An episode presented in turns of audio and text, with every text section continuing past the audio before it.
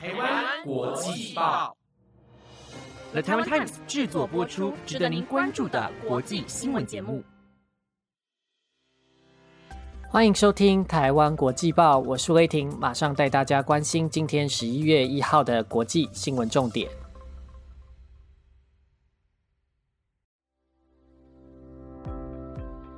各位听众，大家好，欢迎收听台湾国际报。昨天是万圣夜，不知道各位听众朋友们有没有发现什么有趣的万圣节装扮呢？我在 IG 上看到有家长把孩子打扮成总统蔡英文跟陈时中部长的样子，而且部长手上还拿着很大的高端疫苗，真的让人觉得很趣味。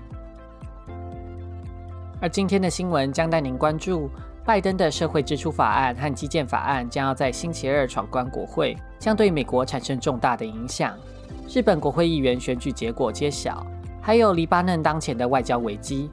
更多的详细新闻内容将在节目中告诉您。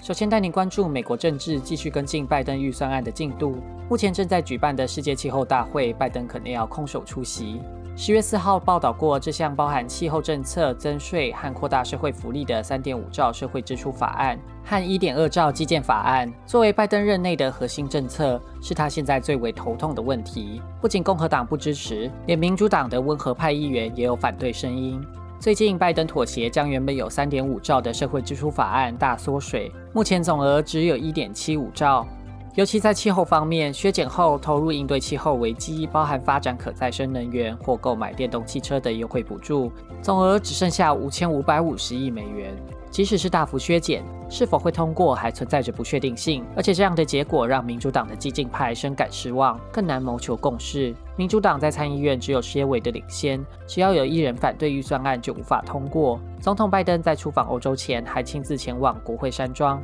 呼吁国会的温和派和进步派做出妥协，并且表示现在一点七五兆的计划就是最佳的折中方案。不过，民主党不同立场的两派人马都还在观望，没有表态支持这个方案。对此，拜登坦言，包括自己在内，大家都没有完全得到自己想要的，但这就是妥协的本质。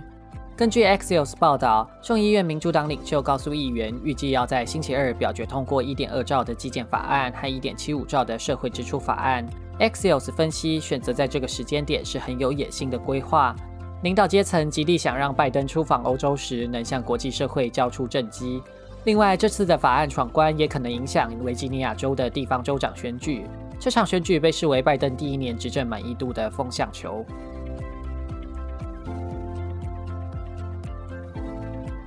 接着带您关注政治新闻：黎巴嫩资讯部长针对沙地阿拉伯联军对也门的军事干预发表批评，引发外交争议，因此导致沙地阿拉伯与阿拉伯联合大公国先后召回驻黎巴嫩大使。事件起因是黎巴嫩资讯部长科达西在今年八月就职以前接受访谈，在这个月二十五号播出。访谈中表示，联军介入也门七年战争徒劳无功，并说是时候结束战争了。也说到也门的什叶派团体青年运动是自我防卫，抵御外国势力，认为联军介入是侵略。根据 CNBC 报道，青年运动背后是伊朗所支持的民兵组织，而也门内战通常被视为伊朗和沙地阿拉伯的代理人战争。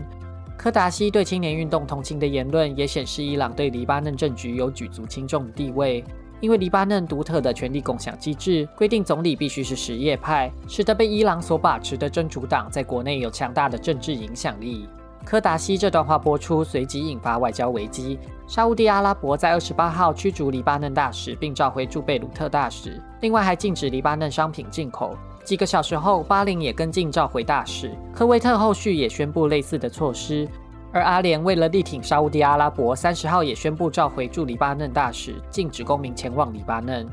虽然黎巴嫩紧急澄清科达西的发言不代表政府立场，但没有立即缓解外交危机，显示沙地阿拉伯的举动不只是因为科达西的言论，而是更广泛的不满真主党和伊朗对黎巴嫩的影响力。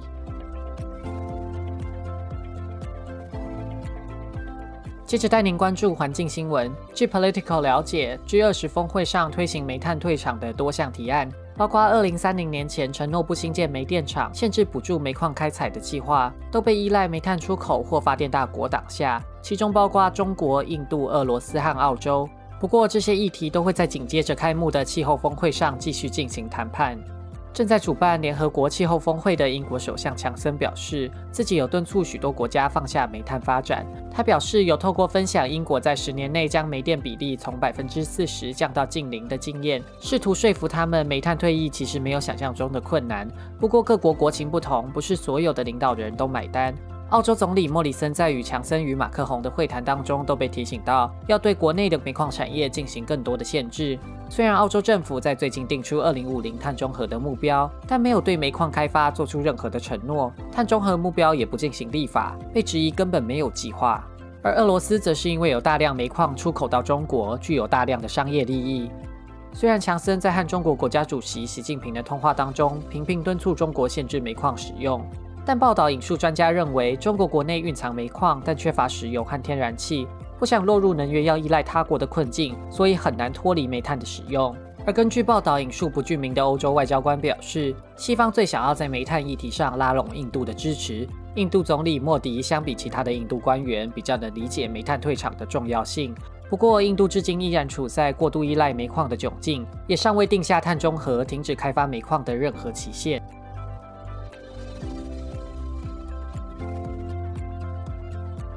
接着带您关注日本国会大选。日本国会大选在昨天三十一号结束，选举结果显示，自民党与公民党的执政联盟获得安全的多数。这次的选举是新任首相岸田文雄缴出的第一张成绩单。执政的自民党获得两百五十九席，实现单独过半；公民党获得三十二席，两党组成的联合政府总议会席次超过两百六十一席，达到绝对安定多数的门槛，能够控制国会的所有委员会。因此，安田政府将继续以多数政府执政。最大在野党立宪民主党获得九十六席。日本维新会从原本的十一席增加到四十一席，成为众议院的第三大党。此外，国民民主党获得十一席次，日本共产党获得十席，定和新选组获得三席，社民党获得一席，无党派人士获得十二席。今天的结果显示，反对派的无党共斗策略结果不如预期。较为主流的立民党和国民党试图和日本共产党合作，引起支持者的反感。而且共产党也没有积极的礼让其他反对党，缺乏合作。称霸日本战后政治七十年的自民党，在前任首相菅义伟的领导下声望重挫。原本对选举结果较为悲观，地拼和公民党的联盟过半就好。今天的结果明显超出他们的预期。路透社引述专家分析指出，反映日本民意倾向稳定，并且赞同岸田着重解决不平等的新资本主义计划。另外，值得注意的是，虽然自民党的表现亮眼，在单一选区的选战中，许多资深议员却都意外落马。反观像是河野太郎和小泉进次郎的新时代政治人物，则是表现优异，显示日本选民渴望世代更替的诉求。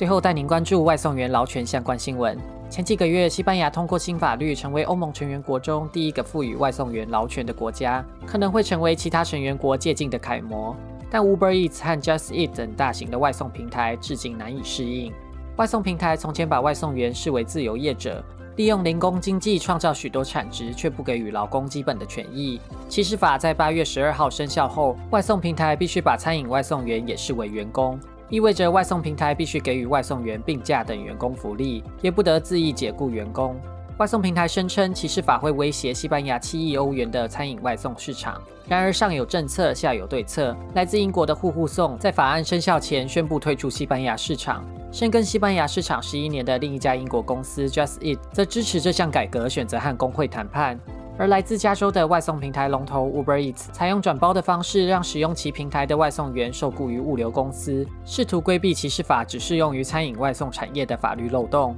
Uber Eats 坚称自己的做法符合法律，然而工会指控 Uber Eats 这个举动是违法解雇，坚持平台必须拥有自己的员工。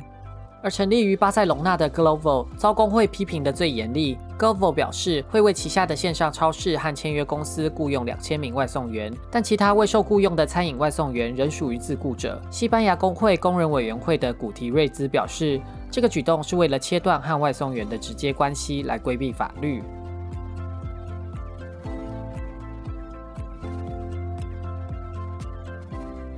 以上节目由的台湾 Times 直播。大家对这周的新闻有什么样的想法，都欢迎来台湾国际报的 FB 跟 IG 留言告诉我哦。感谢您的收听，我是威霆，我们下次再见。